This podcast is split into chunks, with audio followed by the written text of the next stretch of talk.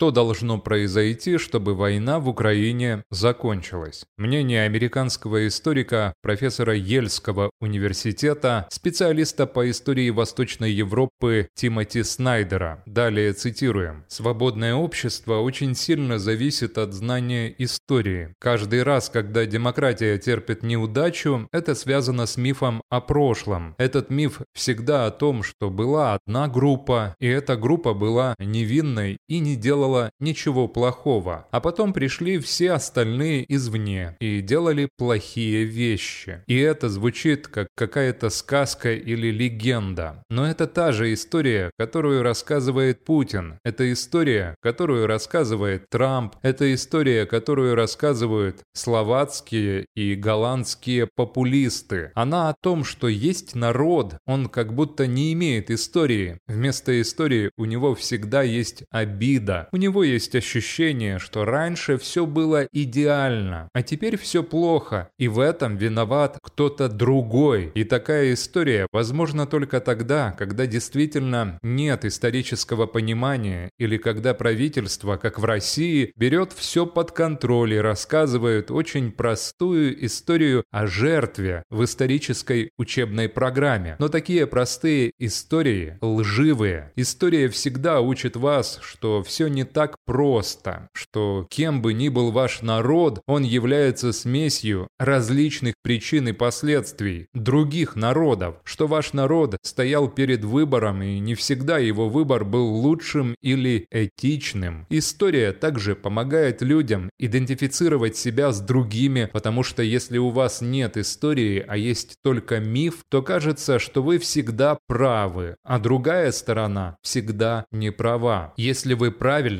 изучаете историю, вы можете идентифицировать себя с людьми, которые не являются вами, в периоды, которые не являются вашими периодами. И я думаю, что это также меняет политику к лучшему. Можно иметь либеральную демократию, как в Европе, но не помнить, что стало ее предпосылками, как распадались европейские империи. Иметь либеральное общество без истории и считать, что твоей демократии нет альтернатив, значит мыслить не исторически. Вы можете думать, что нет альтернатив, только если вы действительно считаете, что вся сложность прошлого каким-то образом магически сведена к одной возможности. И знаете, были и другие исторические моменты, когда люди так думали, и они всегда ошибались. Если вы думаете, что вашей нынешней истории нет альтернатив, вы по сути приглашаете эти альтернативы, потому что вы их не признаете. Вы наивны в отношении них. Глядя на Россию своими глазами либерального демократа, вы будете думать, что россияне такие же, как и вы. Им просто нужно больше денег, больше торговли, и они станут более рациональными. Вот в этом проблема. Не так ли? Это и было большим европейским недоразумением в отношении режима Путина. И корни этого недоразумения – потеря собственного исторического мышления. Моим главным месседжем для европейцев остается помочь украинцам победить, даже если США выйдут из процесса. В Европе были серьезные дебаты, если посмотреть на состояние европейской элиты, а также общественного мнения относительно Украины в 2023 году, то оно очень отличается от того, каким оно было в 2021. Разница заключается в том, что с одной стороны есть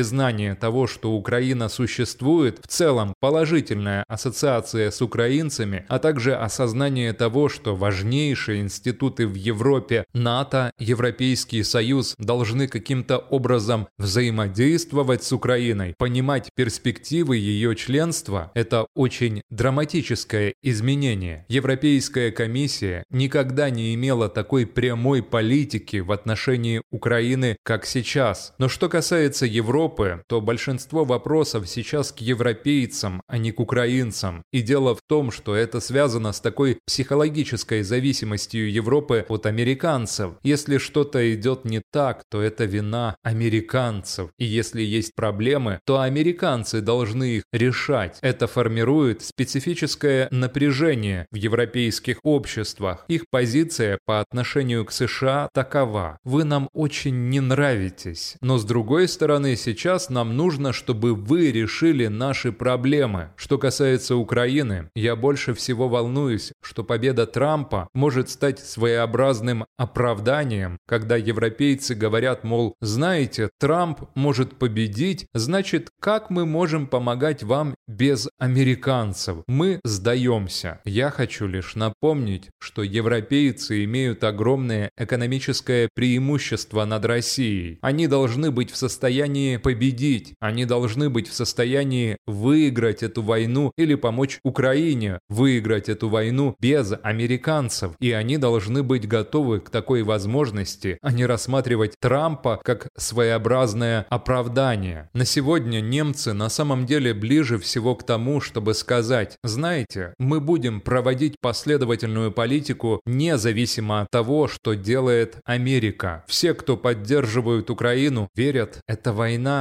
это не локальный конфликт, а большая конвенционная война, которая повлияет на судьбу Западной Европы и мира в целом. И я думаю, что многие люди, которые не поддерживают Украину, также верят в это. Но они хотят, чтобы Россия победила. Поэтому люди в это верят, и это очень хорошо понимают. Но если их геополитика является пророссийской или прокитайской, это означает, что они поняли, что должны выступать против Украины. Эта вера приводит к определенности сторон. Но и в Соединенных Штатах мы имеем теперь относительно новый феномен. Людей, которые не просто нейтральны или равнодушны, а на самом деле хотят, чтобы Путин победил и пытаются остановить помощь Украине. Союзники Украины всегда будут непредсказуемы, а внутренняя политика для них всегда будет важнее внешней. Я думаю, что украинцы должны стараться сделать как можно больше в 2024 году, насколько это возможно. И очевидно, украинцы не должны становиться на сторону того или иного политического кандидата. Украинцы, очевидно, должны знать, что среди республиканских кандидатов есть номинанты, которые имеют другие взгляды на помощь вам. Я имею в виду, в частности, Ники Хейли. Украинцы должны пытаться говорить с европейцами, а именно, если Трамп победит, мы продолжим двигаться, и нам нужна ваша помощь, чтобы мы продолжали двигаться. Проблема является более масштабной, если Трамп победит. Тогда США будут полностью одержимы собой и собственным выживанием на период после этого. Я имею в виду, что политика, которую он объявил, включает в себя очистку всего федерального правительства и замену его лоялистами, что означает, что наше правительство не будет работать. И знаете, он объявил, что хочет в первый же день своего президентства применить акт о мятеже, что означает легализацию использования американских военных на американской земле против, как он открыто говорит, его собственных политических оппонентов. Так что, знаете, если он попытается сделать что-либо подобное, это не обязательно будет иметь успех, но это будет означать, что американская энергия будет сосредоточена на Америке. Я один из тех, кто считает, что эта война в Украине будет определяющей войной 21 века в смысле тех сигналов, добродетелей, психологии, результатов войны, которые мы обсуждаем. Эта война выявила меня как консервативного военного историка в том смысле, что войны в конце концов являются политическими, и они заканчиваются, когда одна политическая система чувствует давление и не может больше продолжать, в итоге проигрывая. Но путь к этому связан с довольно простыми вещами. Он связан с территорией. Итак, я считаю, что Украина оказывает давление на российскую политическую систему, делая то, что необходимо для победы в очень традиционном понимании. А это означает, что Крымский мост должен быть разрушен, а Черноморский флот должен быть в значительной степени отстранен